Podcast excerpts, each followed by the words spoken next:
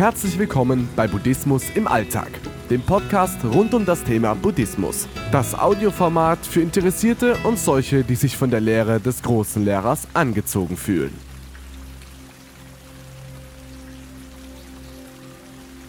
Weltwirtschaftskrise.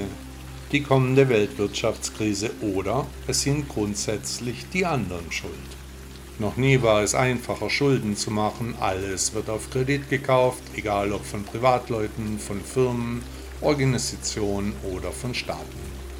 Hemmungslos und ohne jegliche Deckung wird neues Geld geschaffen, die Schulden wachsen und wachsen, wirklich alles und jeder lebt über den Verhältnissen.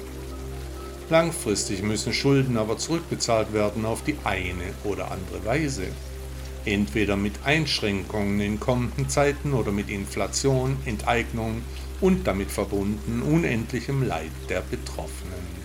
Egal wie, Schulden sind der Mühlstein um den Hals der Schuldner.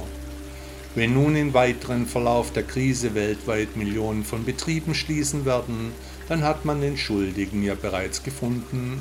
Aber ist das so? Wird hier nicht Ursache und Wirkung verwechselt?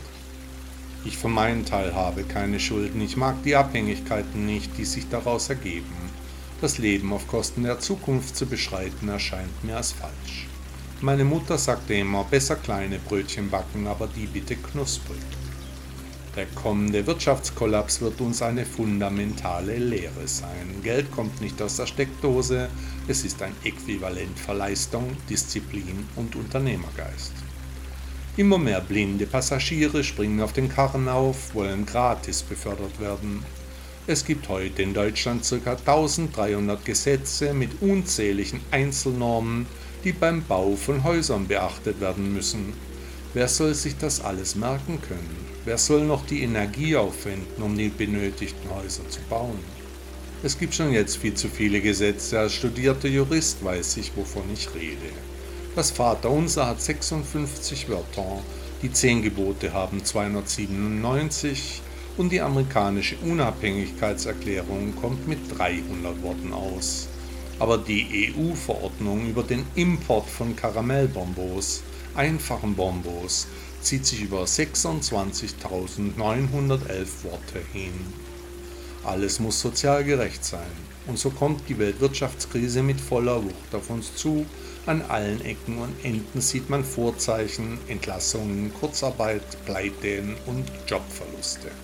Diejenigen unter uns, die hier Abhilfe schaffen könnten, gerade die Unternehmer, werden drangsaliert, abgeschöpft und ausgeplündert in einem Maß, das unerträglich geworden ist und sie ins Ausland abwandern lässt. Und ständig neue Forderungen werden erhoben, grundsätzlich von den Menschen, die noch selten etwas geleistet haben, aber groß im Fordern sind. Deutschland hat die höchsten Steuern auf dieser Welt und trotzdem sei es nicht sozial gerecht genug, wie gerecht wäre denn gerecht. Diese Welt ist nicht gerecht, sie war es nie und sie wird es nie sein. Und bitte, warum sollte man seine Energie dahingehend vergeuden, für andere den Karren aus dem Dreck zu ziehen? Warum sollte man das tun, wodurch die Leistung nicht einmal anerkannt wird? Die Menschen wollen belogen werden, das ist ein Fakt. Als Buddhist lüge ich aber nicht.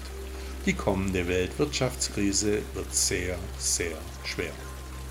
Der US-amerikanische Unternehmer Henry Ford sagte einmal, es ist nicht der Unternehmer, der die Löhne zahlt, er übergibt nur das Geld, es ist das Produkt, das die Löhne zahlt.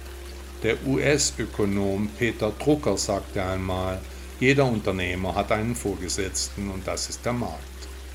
Und das große Vorbild meines Vaters, der US-amerikanische Filmproduzent Walt Disney, sagte, wir lassen uns nicht von den Techniken und der Mode eines anderen Unternehmens beeinflussen.